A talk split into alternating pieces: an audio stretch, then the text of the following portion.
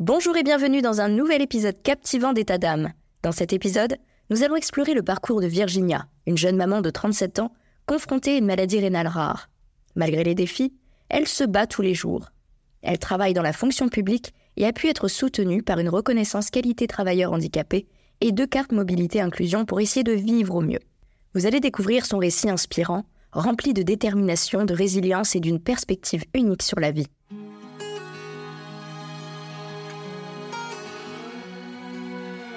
Bienvenue, chers auditeurs, dans une toute nouvelle saison d'État d'âme.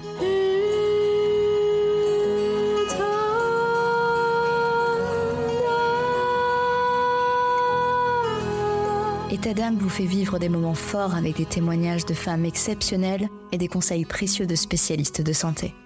Mais cette saison, préparez-vous à être transporté encore plus loin par État d'âme Stories. Ce sont tout simplement des récits fictifs, des histoires captivantes qui vous bouleverseront des situations auxquelles vous pourrez vous identifier. Ces histoires, façonnées par ma plume, vous plongeront au cœur des défis, des victoires et des émotions de la vie quotidienne des femmes, avec derrière chaque histoire un message important. Je vous invite à écouter attentivement, à apprendre et à grandir avec chaque épisode. Abonnez-vous dès maintenant pour ne rien manquer de cette saison spéciale qui déploie ses ailes pour vous offrir un contenu unique en son genre. Etadam Stories. Chaque histoire est une leçon, chaque femme est une source d'inspiration. Restez à l'écoute, vous êtes sur État d'âme.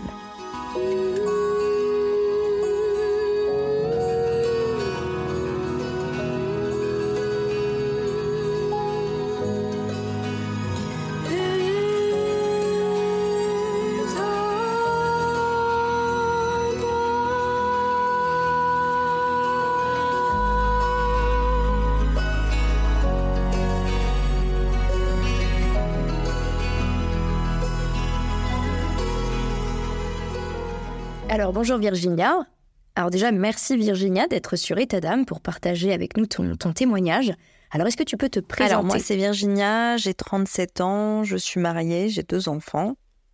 Je suis donc une jeune maman en situation de handicap dû à un syndrome de Barter. Donc euh, c'est une maladie rare rénale, le loto des maladies rares, euh, car c'est un cas sur un million. Cette période euh, où tu as découvert ta maladie, euh, j'imagine que ça a dû être euh, assez intense. Que sur cette période, en fait, euh, j'enchaîne les hospitalisations, les départs aux urgences, donc hypokaliémie sévère. Donc hypokaliémie, c'est taux de potassium qui est bas avec la liste des symptômes associés. du coup, les prises de sang, des symptômes lourds, et je découvre alors l'errance médicale. Ma période à moi d'errance médicale était quand même plutôt courte, quand on sait que voilà la, moyenne pour les maladies rares, c'est de 4 ans, et qu'un malade sur 4 n'a pas de résultat à son test génétique. Donc, et il faut savoir que ça peut compliquer d'autant la reconnaissance du, handicap ou d'une ALD, d'une affection longue durée. Et c'est important d'en parler, voilà, de savoir que euh, bah, il y a des personnes euh, qui n'arrivent pas à faire reconnaître leur handicap et pourtant euh, les symptômes sont bien présents. Du coup, dans, cette période, il faut savoir que euh, j'ai découvert euh, bah, le handicap et la maternité au même moment. Donc, euh, c'était quand même une période assez complexe qui a alterné de grandes épreuves et des grands moments de bonheur. Parce que quand on découvre la maternité, le handicap en même temps, c'est, il faut s'imaginer que euh, pour certaines personnes, heureusement pas toutes, hein, euh, pour certains, c'est un peu comme si on perdait toute crédibilité, comme si euh, on n'était plus malade aux yeux de certains qui ne sont malheureusement pas sensibilisés au handicap. Donc en fait, j'ai toujours, d'ailleurs c'est toujours le cas, hein, je constate qu'il y a toujours deux, deux réactions, deux grands extrêmes en fait. Soit on me dit euh, mais c'est normal que tu sois fatiguée, euh, tu as deux enfants, euh, ou alors soit on constate que bon bah elle a, un enfant donc bon bah voilà ça va quoi, elle peut pas être malade. Et il faut savoir que on parle beaucoup des discriminations que peuvent subir les femmes, mais je trouve, en tout cas, euh, encore maintenant, euh, même si on en parle de plus en plus, hein, mais euh, je trouve que les femmes en situation de handicap sont encore trop pour moi, je dirais invisible aux yeux de la société. Et une femme en situation de handicap, pourtant, subit une double discrimination au quotidien. de par son statut de femme, elle peut être discriminée, donc comme toute femme en fait, et de par son statut de personne handicapée. Donc il faut savoir qu'en France, en 2023, le handicap est pour la sixième année consécutive la première cause de discrimination en France. Et donc, petite anecdote de la vie de tous les jours. Alors, je ne sais pas si c'est la même chose euh, pour d'autres. Ce sera intéressant de, de voir si c'est le cas. Euh, en tout cas, moi, j'ai souvent remarqué subir euh, moins de refus de priorité ou de stationnement quand je suis avec mon mari plutôt que seule ou avec les enfants. des inconnus qui m'ont refusé la priorité dans un bus quand j'étais avec notre fils, c'est constamment en fait en me disant euh, vous n'êtes pas handicapé, vous avez un enfant. Comme si en fait, euh, pour certains, c'est totalement incompatible pour une partie de, la population d'entendre qu'on peut être malade et avec des enfants. Donc, ça porte un nom, c'est du validisme. Voilà. Et donc, derrière cette anecdote, euh, voilà, c'est tout. Enfin, finalement, c'est euh, la, manière dont euh, nous voit une partie de la société. Euh, voilà, j'ai aussi eu comme anecdote Oh, je, t'ai vu porter ton fils pour l'installer dans la voiture. Voilà, sous-entendu, bon, bah, t'avais l'air d'aller bien, quoi. c'est vrai que quand je suis seule, je n'ai pas le choix. Il faut bien installer les enfants dans la voiture et les attacher. Euh, mais au prix de fortes douleurs. Mais c'est comme ça. Enfin, je veux dire, euh, bah voilà, on, est obligé. Des fois, on fait des choses et on n'a pas le choix en fait. Et en fait, ce qu'il faut arriver à comprendre, c'est que oui, on peut faire quelque chose, mais ça aura forcément des répercussions sur notre handicap, même si on, essaye de trouver euh, plein d'adaptations, plein d'astuces. voilà, il y a des moments qui sont plus complexes à gérer, on le fait. Donc du coup, les personnes en face se disent bon bah ça va quoi, elle fait quelque chose, c'est que ça va. Sauf qu'en fait non. Euh, bah en fait non, c'est pas facile. C'est euh, chaque tâche du quotidien, euh, c'est c'est un véritable combat en fait, même si on ne détaille pas tout. Bah, les moments les plus joyeux pour moi donc de cette période où, il y a où il y a l'arrivée du handicap et la maternité en même temps, euh, je pense que c'est les mêmes moments euh, que tout parent, en fait. Euh, voilà, la première fois que j'ai entendu maman, le premier je t'aime, les premiers moments de bonheur, comme les anniversaires. Voilà, après ça peut être lire un livre avec eux. Enfin voilà, tout plein de bons moments qu'on passe ensemble. Et je pense que la différence, par contre, s'il fallait trouver une différence, c'est que tous ces moments se, vivent, pour moi en tout cas, toujours avec des adaptations. Se préserver du temps de repos, éviter la station debout, ne pas pouvoir courir, euh, voilà en fait euh, toutes euh, les adaptations qu'on peut avoir, dont on peut avoir besoin. Quelles ont été les, difficultés liées à l'errance médicale, en particulier les, incompréhensions qui entourent le handicap invisible et les réactions négatives de, certains professionnels de santé? Dans cette période, j'ai découvert, comme beaucoup, je pense, les premières incompréhensions liées au handicap invisible et aussi euh, la violence euh, de, de l'errance médicale, il n'y a pas d'autre mot, euh, quand nos, nos, symptômes sont niés, notamment aux urgences. il faut savoir, quand on arrive aux urgences, donc avec un taux de potassium très bas, donc hypocalémie, on nous surveille ben, du coup euh, le cœur, euh, euh, on nous perfuse. Enfin voilà, en gros, c'est vraiment très grande surveillance parce que le risque avec un taux de potassium très bas, c'est du coup des troubles du rythme et derrière, si le taux est très très très bas, trop bas, du coup c'est une crise cardiaque. Donc c'est vraiment une urgence vitale en fait. Euh, donc, euh, à cette période-là, on ne savait pas, en fait. On n'avait pas de nom sur la maladie. Mais voilà, on savait que j'avais un taux de potassium bas et euh, le premier réflexe euh, du médecin que j'avais rencontré, c'était euh, ben, donc vous nous dites pas tout, vous nous mentez forcément, mais en fait c'est hyper violent quand on doit le vivre. Parce que nous on sait qu'on ment pas, on, donc du coup on angoisse encore plus et on se dit mais qu'est-ce que j'ai, qu'est-ce qui va m'arriver, est-ce qu'ils vont trouver s'ils me croient pas, enfin c'est en fait une spirale. Euh, il faut savoir que euh, là, je raconte ça rapidement, mais, mais voilà, quoi, quand on vit ça tous les jours, euh, alors pas tous les jours aux urgences, hein, mais, mais je veux dire, quand on vit plusieurs, mois d'errance diagnostique comme ça, c'est quand, même, une période difficile voilà, à traverser.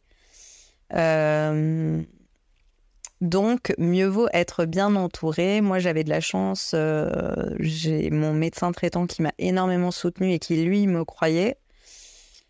Euh, quand euh, en face, je lui disais que on me disait, enfin voilà, on, me soutenait ses remarques. voilà, lui il me disait mais non, mais t'inquiète pas, je sais que tu me caches rien, voilà. Donc voilà, c'est c'est une période pas facile. Comment s'est déroulé le moment où euh, un premier néphrologue a posé un diagnostic précis? Et donc, euh, après ces six mois d'errance, cette annonce, euh, ça a été un vrai choc.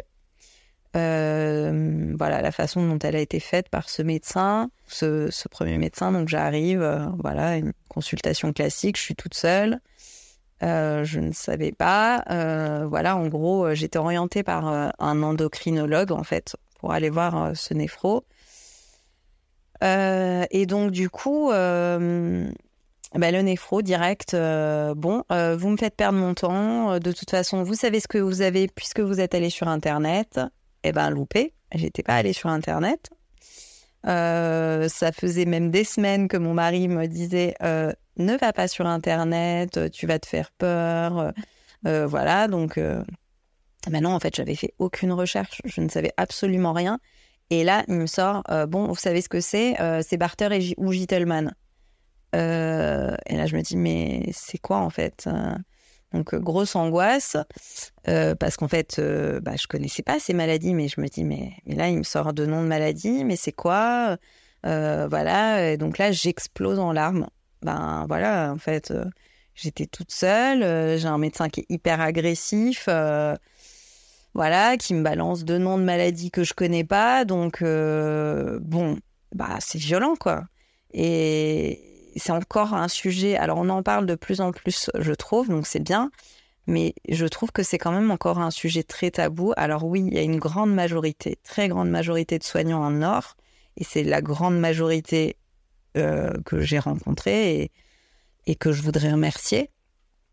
Mais oui, il y a aussi une véritable violence chez une minorité. Euh, et c'est cette violence-là que le patient doit affronter dans son parcours de soins, qui est déjà pas simple. Donc, euh, mieux vaut être bien entouré, euh, parce que c'est dur, quoi, en fait, de traverser ça. donc ensuite, du coup, à, la suite de ça, il a quand même essayé de se rattraper parce que bon, bah voilà, quoi, j'ai explosé en larmes, j'étais inconsolable.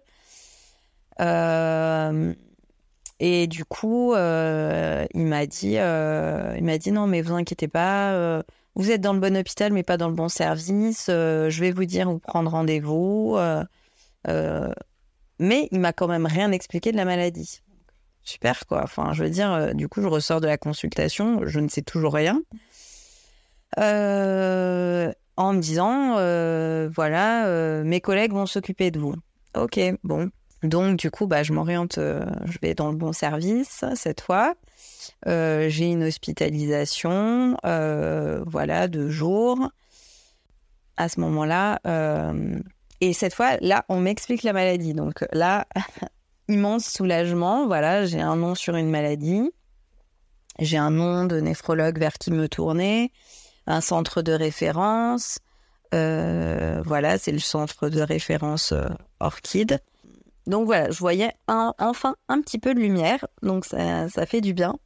Comment gérer au quotidien les, symptômes lourds du coup de, cette maladie euh, Qui a pu te donner des conseils pour améliorer ta, qualité de vie? Donc c'est ma néphrologue en fait ensuite qui m'a permis de m'aider à gérer au mieux les symptômes en me donnant des astuces, des conseils, en m'expliquant aussi la maladie et ses conséquences. Elle m'a orientée vers d'autres spécialistes ensuite qui connaissent ma maladie, rhumatologue, ORL. Voilà, en fait, c'est elle qui m'a vraiment permis de découvrir les atteintes de la maladie, qui m'a dit, bah voilà, il faudra aller voir tel spécialiste, faire tel IRM, telle radio, voilà. Et comme ça, on a fait un peu, en gros, un état des lieux, un peu comme comme euh, si on loue un appart et voilà, c'est l'état des lieux entrant. Euh, bon, euh, pas, pas, pas, en super état hein, l'appart, mais bon voilà, comme ça, on sait ce qu'il faut mettre en place comme suivi. Et ensuite, pour améliorer ma qualité de vie, elle m'a aussi conseillé de mettre en place le télétravail. Et ça a vraiment permis de diminuer la fatigabilité parce que concrètement, quand je suis en télétravail, j'ai pas euh, les transports, euh, donc euh, voilà, ça, diminue beaucoup la fatigue. Je reste assise à mon bureau, j'ai moins de, je marche moins, je dors plus aussi parce que forcément il n'y a pas le temps où il faut se préparer. Euh, ma néphrologue, elle m'a aussi euh, parlé euh, de la RQTH, de la CMI priorité, après malheureusement après un malaise une fois en course. Voilà, et à ce moment-là, je suis vraiment au max du traitement que je peux prendre. donc du coup, voilà, j'ai fait toutes ces démarches pour avoir la RQTH, la CMI priorité et la CMI stationnement. Et un autre truc qui est important aussi, bah, du coup, ça, je l'ai depuis peu. Donc, j'ai la RQTH à vie. Euh, on peut avoir des droits à vie. Euh, voilà, il faut juste que nos spécialistes les demandent. Alors, ça paraît un peu euh, surréaliste, hein, mais, mais voilà, il faut faire la démarche et, et justifier et voilà, avoir un certificat en gros d'un médecin qui dise voilà, malheureusement, la maladie est incurable. Bon, c'est logique, mais voilà.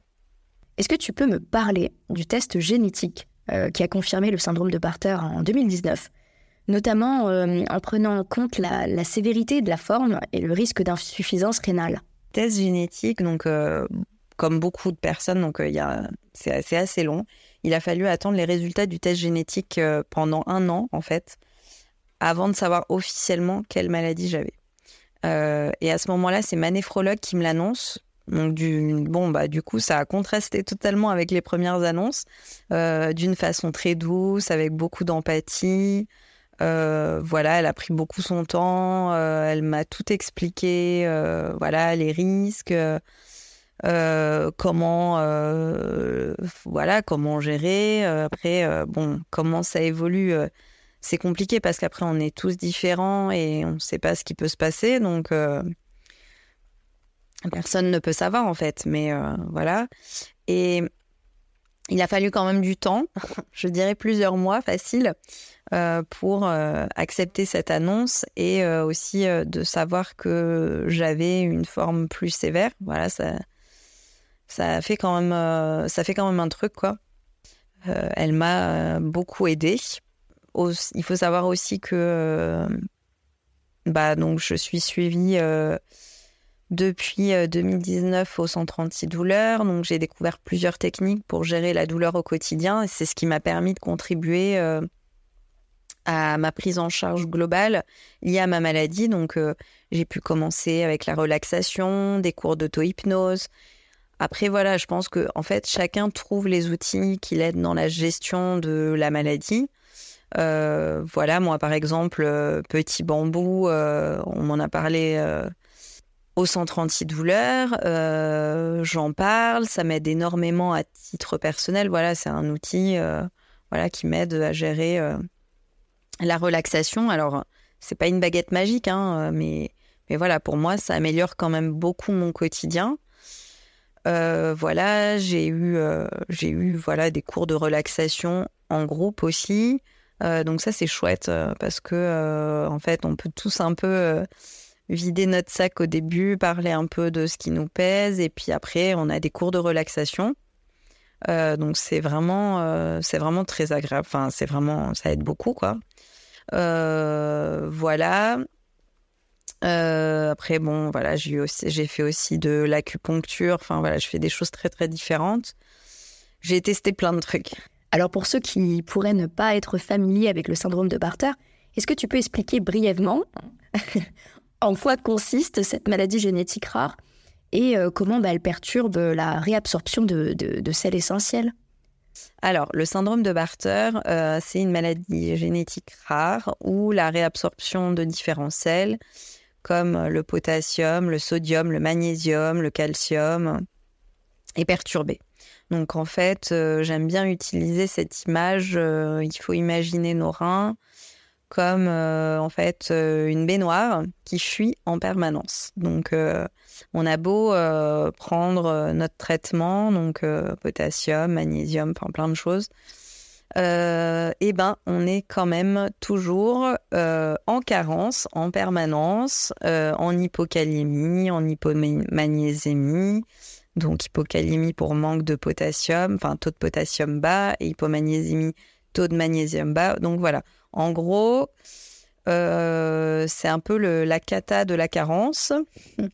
Euh, voilà, donc euh, pour résumer, c'est ça le gros souci et c'est ce qui entraîne tout plein de symptômes. Voilà, le potassium, c'est ce qui permet à nos muscles de fonctionner et un des muscles le plus important, enfin, tout est important, mais, mais voilà, un des muscles critiques, c'est le cœur. Et donc, c'est aussi pour ça, euh, en gros, quand. Euh, c'est ce que m'a expliqué ma néphro quand, euh, quand la maladie est arrivée. En gros, il faut être vigilant dans le sens où on surveille nos taux et si le taux de potassium, pour une raison. pour une raison, enfin voilà, par exemple, je sais pas, on peut très bien euh, avoir le taux de potassium qui baisse euh, beaucoup plus euh, en cas de forte déshydratation. Donc ça peut être une fièvre, ça peut être une diarrhée, ça peut être une... Enfin voilà, si on a une gastro, en gros tout ça, il y a plein d'événements qui peuvent aggraver notre maladie invalidante, le handicap et qui fait euh, que du coup, notre taux de potassium euh, qui est euh, très bas bah, se retrouve encore plus bas et du coup, ça devient une urgence vitale et, et dans ce cas, si on sent des, des changements et, et qu'en plus notre taux, on l'a mesuré et a encore baissé, ben du coup, voilà, on sait qu'il faut aller aux urgences, être perfusé. Euh, voilà, surveiller le cœur. Enfin voilà, en gros, euh, c'est tout un truc. Alors je sais pas comment c'est euh, pour d'autres personnes qui sont perfusées pour d'autres choses, mais en tout cas, la perfusion du potassium, c'est clairement pas une partie de plaisir. Voilà, c'est c'est en fait, faut imaginer quand on a une coupure par exemple au doigt et que tout d'un coup, par erreur, voilà, une goutte de citron qui tombe dessus, ça brûle. Bah voilà, bah, en fait, euh, la perfusion de potassium, quand elle passe dans le bras, ça fait une brûlure, en fait. Ça, brûle dedans, en fait. Euh, voilà, donc euh, c'est hyper douloureux. Alors, il y a plein de techniques. Hein, enfin, il y a plein de techniques. on m'a donné déjà des astuces pour ne plus avoir cette sensation. voilà, mettre un peu de chaud, diminuer la vitesse de la perf, euh, voilà. Mais toujours est-il que pour le moment, peut-être que je suis très douillette euh, ou je suis mal tombée, je sais pas, mais mais j'ai toujours, euh, enfin voilà, je suis toujours confrontée à au moins un minimum de douleur quand la, cette perf passe. Donc bon. J'imagine, j'imagine pour la pour la perfusion là, ça doit pas être agréable du tout cette sensation. Et pour la perturbation de, de la réabsorption des sels, J'imagine que, que ça influence ton quotidien. Ça te provoque quoi exactement? De, de l'épuisement, de la tachycardie, des douleurs musculaires? Donc en fait, cette perturbation du coup de la réabsorption des sels, moi dans le top des symptômes, euh, mais je pense que c'est ça concerne, enfin de ce que j'ai vu, ça concerne beaucoup beaucoup de maladies invalidantes et beaucoup de handicap, c'est l'épuisement.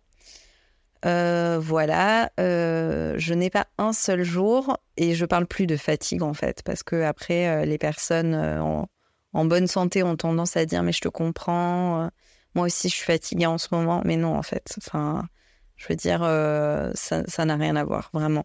c'est juste la fatigue euh, de, quelqu'un en bonne santé, ça c'est pas du tout la fatigue de quelqu'un qui a une maladie invalidante. Euh, voilà, enfin, je veux dire, moi, je peux très bien avoir une nuit de sommeil excellente et euh, me réveiller complètement épuisée, voilà, sans aucune force. Donc, voilà. Et à ce moment-là, je dois, euh, je dois faire avec euh, bah, le nombre. Euh, enfin, voilà, en gros, j'ai un petit peu de batterie. Donc, je fais avec pour gérer cette batterie que j'ai de dispo d'énergie. Et ça se situe rarement au-dessus de 30%. voilà, les jours où j'ai 50%, ça peut arriver, mais c'est quand même très très rare. Euh, voilà, donc ça c'est le, pour moi c'est vraiment le plus dur vraiment à gérer au quotidien et en, en échangeant avec d'autres personnes, je me rends compte que je suis pas la seule et c'est vraiment compliqué en fait de, bah, de gérer euh, cet épuisement au quotidien parce que bah, voilà, euh, on a la maladie à gérer, on a plein de choses qui ont un impact du coup sur cet épuisement. Euh, ensuite, euh, donc j'ai des douleurs musculaires, des douleurs articulaires à gérer aussi. Euh, donc, il faut savoir, du coup, j'en ai parlé, on se déshydrate beaucoup, on perd du, du sel, du potassium. moi, je sais que j'ai tout le temps soif, donc je bois beaucoup, mais du coup, ça veut dire que je vais beaucoup aux toilettes. Voilà, il y a aussi, euh, suivant les périodes, alors pas, tout le temps heureusement, euh, des troubles du rythme, de la tachycardie. Euh, et pour le syndrome de Barter, donc ça ne concerne pas le syndrome de Gittelman, il y a le risque d'insuffisance rénale chronique à surveiller. Donc voilà, c'est ce qui, c'est ce qui s'ajoute dans le suivi médical. Euh, bon, après, voilà, moi, c'est les symptômes qui m'impactent le plus, mais après, il y en a d'autres. Hein. Euh, certains ont des douleurs euh, au ventre. parfois, quand je quand j'ai eu une trop grosse journée, je peux avoir des nausées. voilà, en gros, c'est ça. Alors, tu as eu une grossesse à risque en 2019. Comment ça s'est passé? Je me suis lancée dans une grossesse à risque. Euh, donc euh, l'un des imaginaires autour du handicap, donc j'en reparlerai après, euh, c'est bah, du coup comment elle fait pour, être malade et avoir des enfants. voilà, et donc en fait, le fait d'avoir des enfants, ça signifie pas qu'on est moins malade. Et pourtant, ce serait chouette. Hein.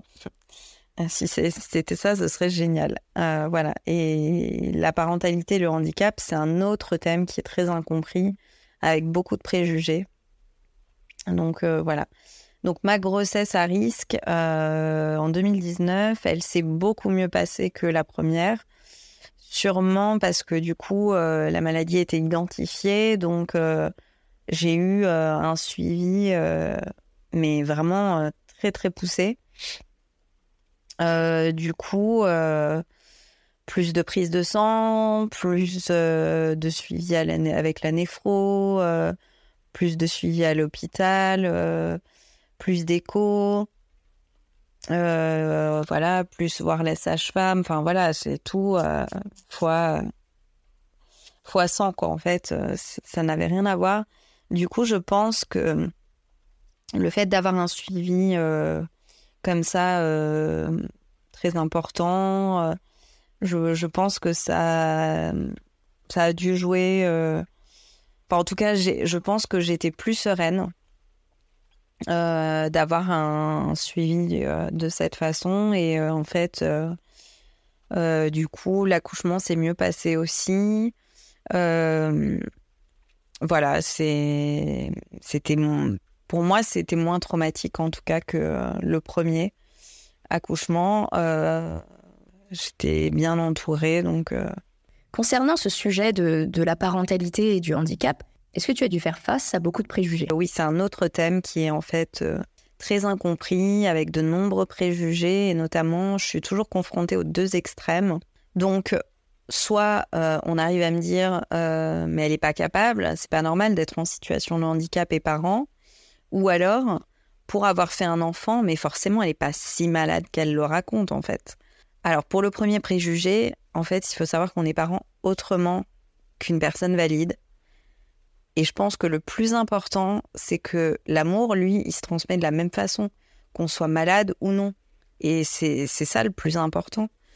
Euh, le deuxième, si la grossesse pouvait guérir les personnes qui ont une maladie incurable, je pense que euh, il y aurait beaucoup moins de malades dans les hôpitaux et je pense que ça se saurait.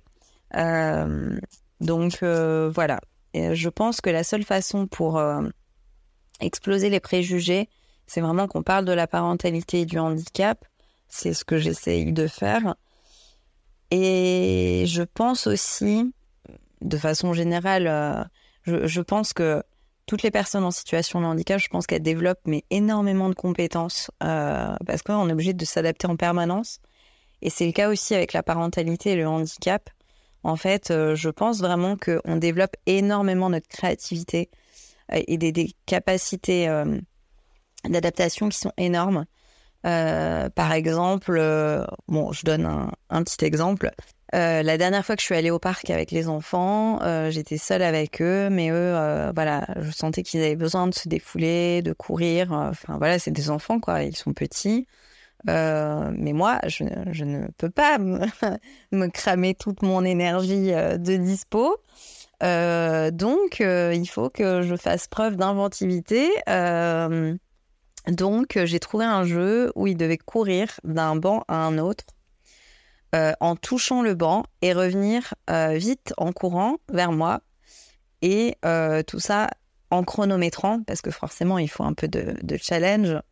Euh, et du coup, euh, on devait voir qui fait le temps le plus court. Et du coup, ils ont eu, envie de le refaire plein de fois. Et voilà, donc euh, en fait, bah, moi, je me retrouve assise, tranquille, sur le banc, à chronométrer depuis mon téléphone. Et puis, bah, eux, ils se défoulent, quoi. Donc, en fait, voilà, on arrive à trouver des solutions et des jeux autrement, quoi, en fait. On joue autrement. Mais oui, c'est sûr que je peux pas aller jouer au foot avec euh, avec nos enfants quoi. Bon bah voilà, bah c'est pas grave. Hein. Je les regarde jouer au foot. Hein. Euh, voilà. En tout cas, c'est très bien comme ça d'imaginer euh, ce genre d'activité de jeu. pour eux, l'essentiel en plus, bah, c'est d'avoir maman avec eux au parc. Après euh, l'arrivée du handicap, tu as dû affronter euh, d'autres soucis, notamment des, complications articulaires et ORL. Comment ça s'est passé? Est-ce que tu as, hum, tu as dû tout affronter en même temps euh? J'ai pas eu tout à affronter en même temps, mais j'ai les complications articulaires et puis ensuite ORL qui ont été diagnostiquées. voilà, et ça c'était bah, d'autres choses à affronter. Euh, donc ça s'est fait progressivement. Je n'ai pas eu tout en une fois. Euh, les complications articulaires, donc en fait, euh, bah, j'ai de la chondrocalcinose. donc voilà, donc j'en ai à plusieurs endroits, notamment genoux, coudes, poignets, enfin bon. Voilà, et après ça marche par crise en fait, un peu comme beaucoup de maladies articulaires c'est vraiment, euh, c'est vraiment très douloureux, quoi. Euh, dans les moments les plus durs, euh, ça me cloue totalement, quoi. Je veux dire, je ne peux plus du tout bouger, quoi. et dans les moments les moins difficiles, bon, bah, ça me gêne, quoi. C'est douloureux. J'essaye de gérer comme je peux. Complications ORL, donc, été diagnostiqué, mais assez récemment. Et donc, euh, en gros, euh, bah moi, le plus gros souci que j'ai, c'est que euh, j'ai des acouphènes. Voilà. Et donc, bah, donc le souci avec les acouphènes, c'est que derrière, il faut vérifier s'il n'y a pas un impact sur l'audition, donc on contrôle mon audition. voilà. Et il faut savoir que moi, on m'a déjà dit mais pourquoi tu dis que tu as des complications articulaires? Donc, on... enfin voilà, il faut savoir que on s'amuse pas en fait à dire bah, j'ai des complications articulaires derrière. c'est des médecins en fait qui qui diagnostiquent ça. Donc, on passe des radios, j'ai eu une écho, des articulations. Enfin voilà, il y a plusieurs examens qu'on passe. Et pareil, au RL, j'ai eu un IRM du conduit, des conduits auditifs. Voilà, en gros, euh, j'ai des audiogrammes. Voilà, tout ça est diagnostiqué, bien suivi et voilà. Donc euh, voilà comment ça se passe. Parce que là, avec un, parcours de santé aussi chargé, euh, franchement, comment tu, gères au quotidien la prise de médicaments, les examens réguliers, la coordination avec différents spécialistes? Que Manéfro, c'est vraiment elle qui a mis en place une prise en charge progressive. Et maintenant, je pense qu'avec du recul, c'est vraiment bien parce qu'en fait, ça permet de pas tout affronter d'un bloc. C'est pour ça que j'ai dit que les complications ORL, c'est quand même assez récent. Ça a pris du temps euh, parce que, euh, voilà, les complications articulaires, ben, c'est faire des radios, voilà, des échos, revoir le spécialiste. Et euh, les complications ORL, bah, c'est plusieurs IRM. Euh, voilà, ensuite revoir le médecin, euh, faire des audiogrammes. Quand il y a une période de crise ORL, bim, il faut retourner à l'hôpital, refaire d'autres audiogrammes. Enfin, c'est, c'est vraiment. c'est... On a l'impression qu'on écrit un livre en permanence, en fait, sur notre santé. voilà, c'est, très compliqué. C'est pour ça que je pense que moi, au début, c'est vrai que j'avais envie de tout faire d'un coup, tout savoir. Et en fait, je pense que ça permet de, bah d'accepter au fur et à mesure et de pas avoir euh, un planning trop chargé, même s'il est quand même chargé. Euh, et paradoxalement, en fait, ce planning chargé, c'est aussi ce qui permet, en tout cas moi dans mon cas, de ne pas m'effondrer, ce, ce suivi. Euh, donc, en fait, c'est compliqué parce que c'est un marathon médical euh, que peu de personnes réalisent, en fait. Parce que euh, il y a quand même peu de personnes qui ont un suivi aussi important, je pense. Bah, toutes celles qui, toutes les personnes qui ont une maladie invalidante peuvent comprendre, mais je veux dire une personne qui est en bonne santé, c'est difficile de se projeter et de réaliser, voilà, tout le suivi qu'on peut avoir dans plusieurs hôpitaux.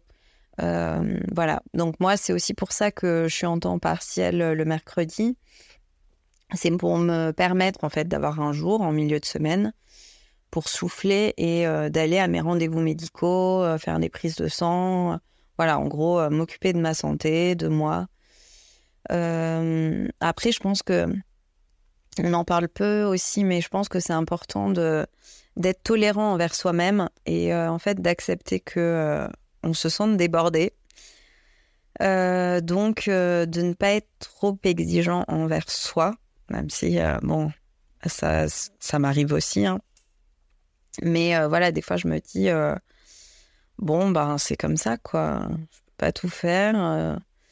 J'avance petit à petit, je fais ce que je peux. donc, voilà, et c'est comme ça pour la santé. Donc, en gros, bon, ben, j'ai loupé quelques jours de prise de sang, bon, bah, je vais la faire euh, après. Euh, je fais ce que je peux. Là, j'ai trop de rendez-vous. voilà, parce qu'en parallèle, euh, ben, il y a la vie professionnelle, la vie personnelle. Et voilà, on essaye de garder un petit peu un équilibre et que le marathon médical n'empiète pas trop sur, sur le reste de notre vie, quoi, parce qu'on on veut vivre aussi, quoi.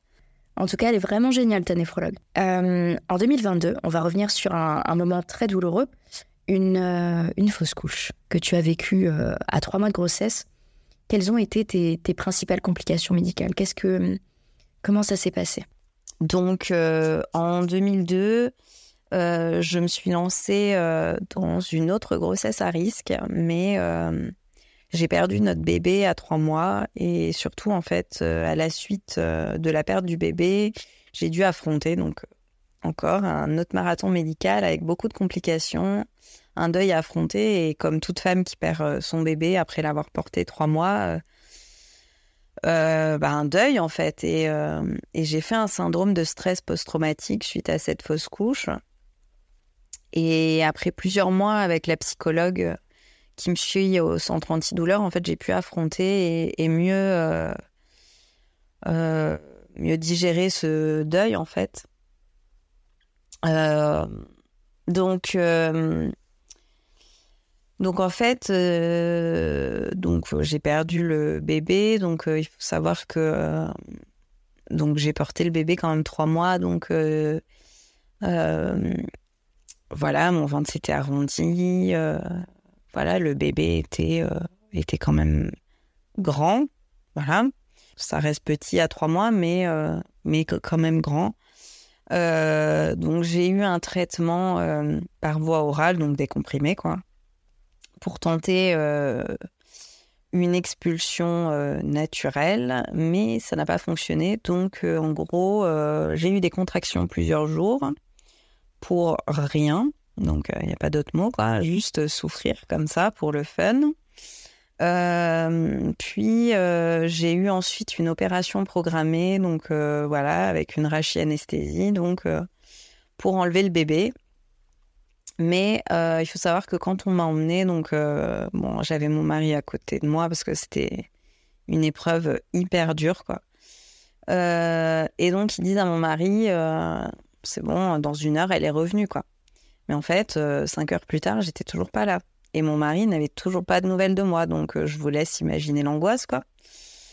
Euh, et à son étage, on lui disait, bah non, on peut rien vous dire. Enfin, on n'était pas au même étage. Hein. Moi, j'étais, bah, j'étais en bas et lui, il était dans les chambres, voilà, à m'attendre.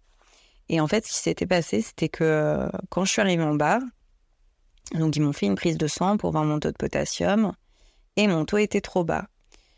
De là, ils décident de me perfuser.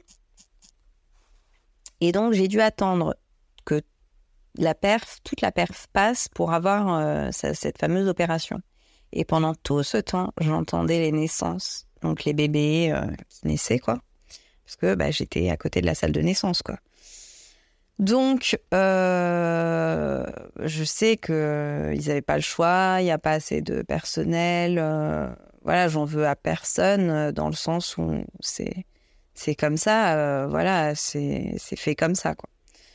Mais ça reste hyper euh, traumatisant à vivre. Je veux dire, on porte un bébé mort, on porte son bébé mort dans le ventre et, et nous, on entend les bébés à côté qui viennent de naître.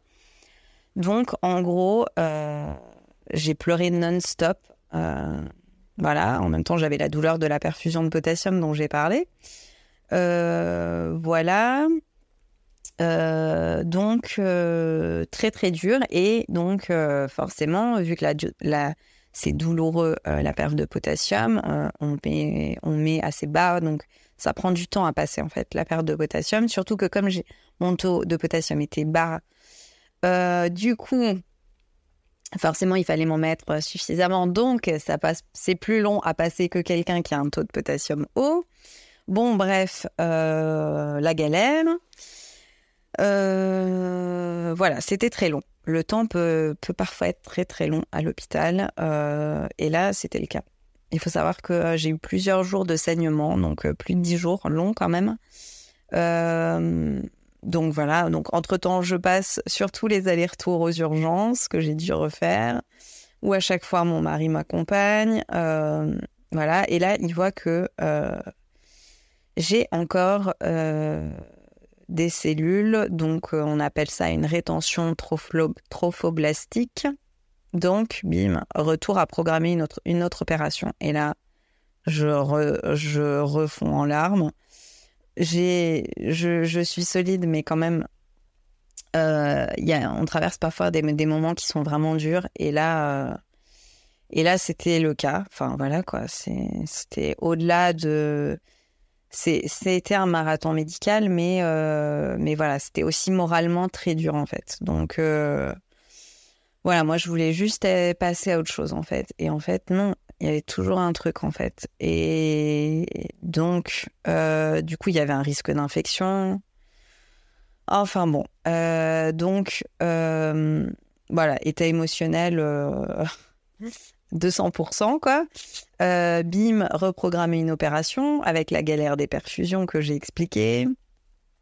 Euh, voilà, donc la deuxième opération s'est mieux passée. Il m'a fallu plusieurs mois pour me remettre euh, physiquement, en fait, de tout ça. Suite à tous ces événements, donc j'ai développé un syndrome de stress post-traumatique et en gros, euh, ça a réactivé, donc c'est ce que m'a expliqué euh, la psy euh, qui m'a suivi, ça a réactivé des moments douloureux, notamment la césarienne en urgence que j'ai vécue pour mon premier accouchement, première grossesse. Et cette sensation, j'ai pas d'autres mots, j'ai pas d'autres mots et je pense qu'il y a sûrement des personnes qui vont se reconnaître, mais voilà, cette sensation en fait de côtoyer la mort de près voilà, ça, fait peur, quoi, en fait. Et alors, je le vis à chaque fois que, euh, voilà, on surveille le cœur, que le potassium est très très bas. Voilà, mais là, c'était pas pareil, quoi. Enfin, vraiment. Euh, cette sensation d'avoir euh, ce bébé qui est plus là, c'était vraiment très très dur. Donc, je, n'arrivais plus à dormir correctement. Alors, je dormais quand même, hein, mais c'était plus des nuits complètes, en fait. Euh, bon, alors on est toujours réveillé quand on a une maladie invalidante, je pense, plus que quelqu'un euh, en bonne santé, mais mais euh, c'était vraiment des grosses insomnies en fait que j'avais.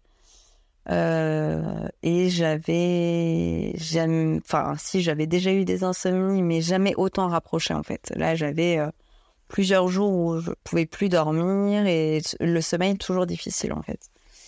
Euh, donc voilà, du coup, je dormais plus le week-end, ça avait un gros impact. Euh, voilà, un épuisement plus fort.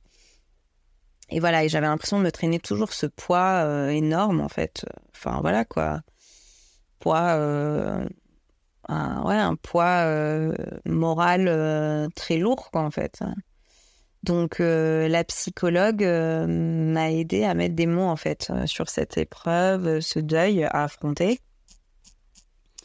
Et j'ai pas d'autres mots en fait euh, quand. Euh, enfin voilà, je trouve pas d'autres mots quand l'impensable arrive en fait et qu'on perd euh, ce qu'on a de plus cher parce que une grossesse c'est c'est quelque chose de très important, je pense, pour toute femme, mais on parle peu en fait des grossesses à risque et, et c'est vraiment c'est très très fort en fait. Enfin, vraiment, c'est très très fort parce qu'en fait, euh, on donne, on donne tout et euh, ça, ça peut, ça peut en partie. Euh, moi, c'était mon cas, ça peut en partie aggraver notre maladie. donc, du coup, la surveillance n'est pas la même. voilà, en, le, la grossesse, une grossesse pour le syndrome de Barter et le syndrome de Gittelman, en gros, le principal risque, euh, notamment au premier trimestre, c'est que ça aggrave le taux de potassium. Donc, euh, on est plus surveillé avec des prises de sang plus rapprochées. Euh, on a plus d'écho. voilà, on a des risques que n'ont pas d'autres mamans en bonne santé. Donc, voilà, on peut avoir des euh, notre traitement du coup qui est augmenté. Enfin voilà, du coup, euh, euh, voilà des symptômes qui sont multipliés, voilà plus de nausées, un épuisement mais, multiplié très très fort quoi. Donc voilà, enfin en gros on donne beaucoup quoi en fait et c'est c'est magnifique mais voilà c'est c'est un combat en fait supplémentaire contre la maladie et donc en fait d'avoir fait trois mois euh, de combat et se retrouver KO au bout de ces trois mois, ça reste quand même. Euh, euh, enfin voilà, ça reste très très lourd à digérer quoi. donc voilà, donc en fait, voilà, j'ai eu le sentiment, je pense ça comme toute maman qui, perd un bébé, voilà, de perdre une partie de nous en fait, une partie de notre histoire.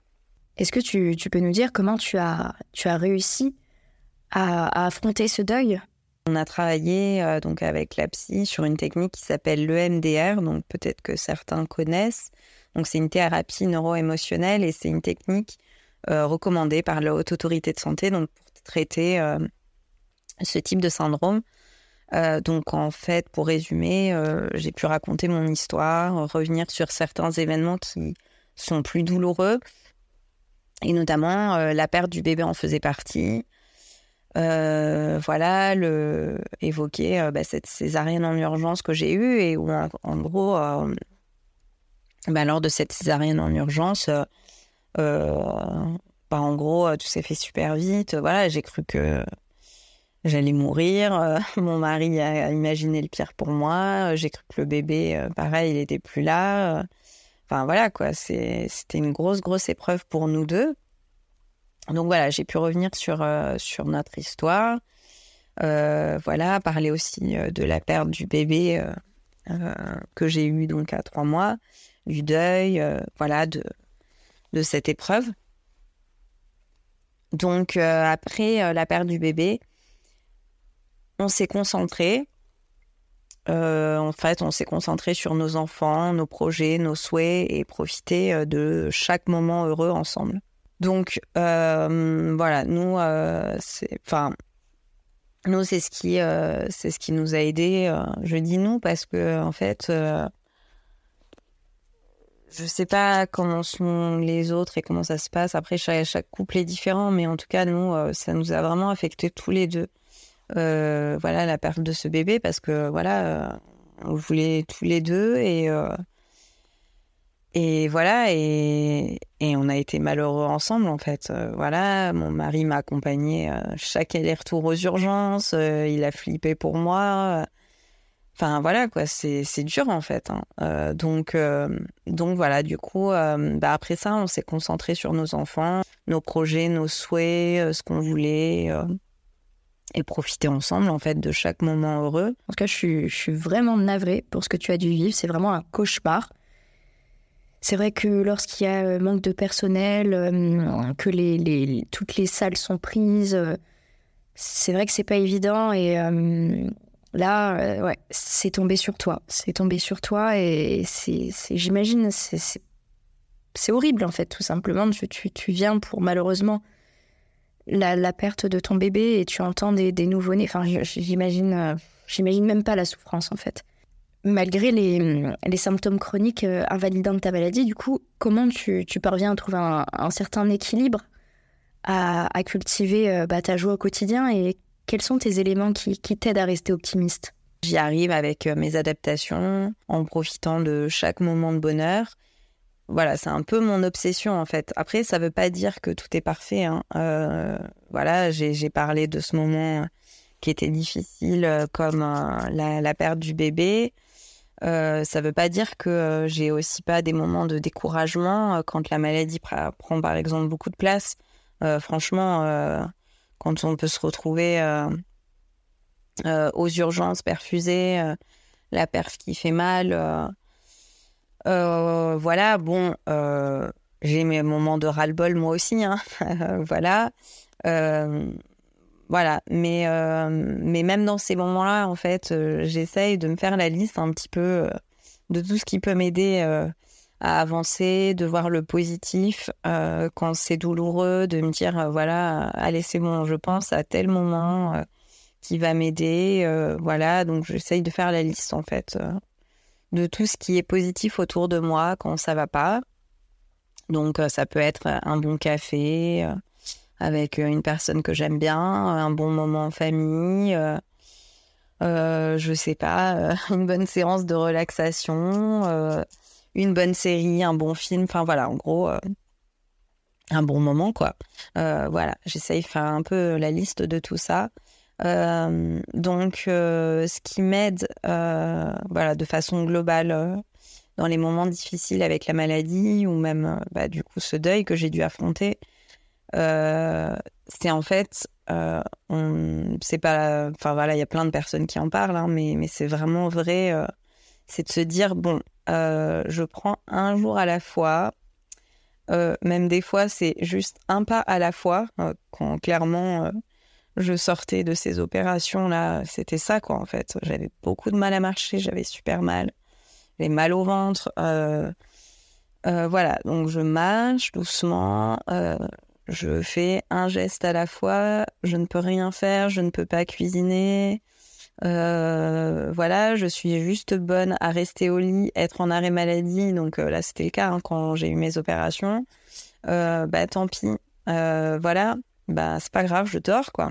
Je me repose, je m'accroche et même si c'est dur, voilà, j'essaye de, de, de, penser à ce qui va m'aider. Et après, bah, si j'ai besoin de pleurer, bah, je pleure quoi. Enfin, ça, ça m'aide aussi. Hein. Enfin, je veux dire faut, faut pas avoir. Euh, enfin, voilà, faut. Enfin, si on a besoin, si on a besoin de pleurer, que ça peut nous aider, euh, je veux dire, moi, j'ai. J'ai aucune honte. Hein, je veux dire, euh, j'ai beaucoup pleuré pour la, perte de ce bébé. Et, et voilà, moi, ça m'a aidé à avancer.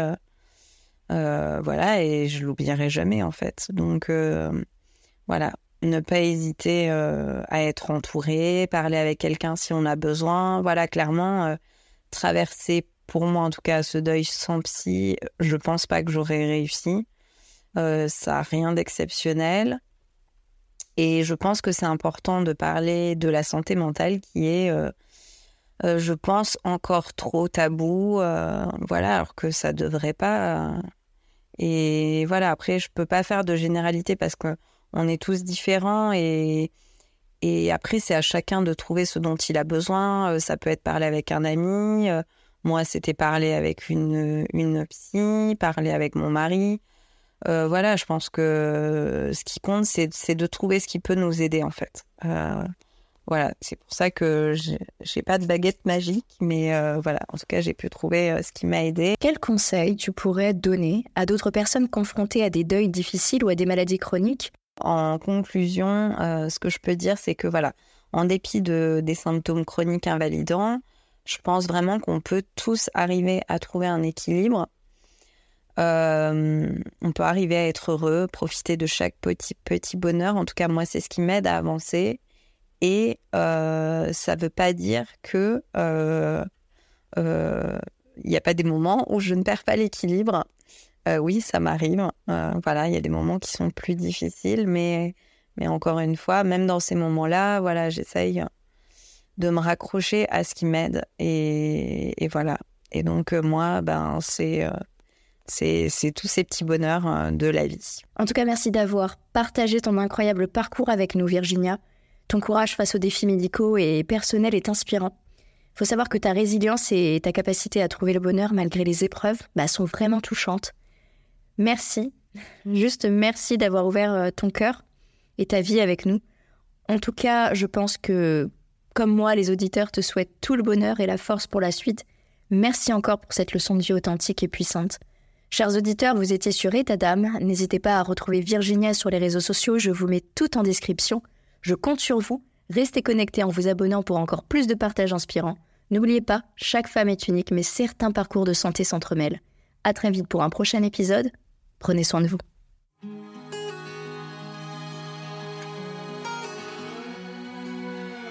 Bienvenue, chers auditeurs, dans une toute nouvelle saison d'État d'âme.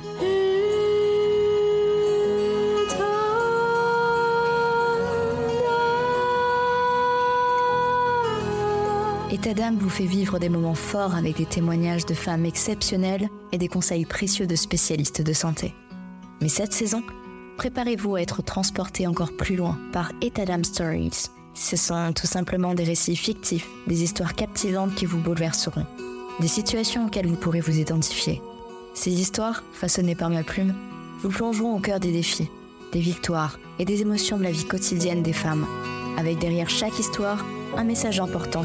Je vous invite à écouter attentivement, à apprendre et à grandir avec chaque épisode. Abonnez-vous dès maintenant pour ne rien manquer de cette saison spéciale qui déploie ses ailes pour vous offrir un contenu unique en son genre. Etadam Stories. Chaque histoire est une leçon, chaque femme est une source d'inspiration. Restez à l'écoute, vous êtes sur Etadam.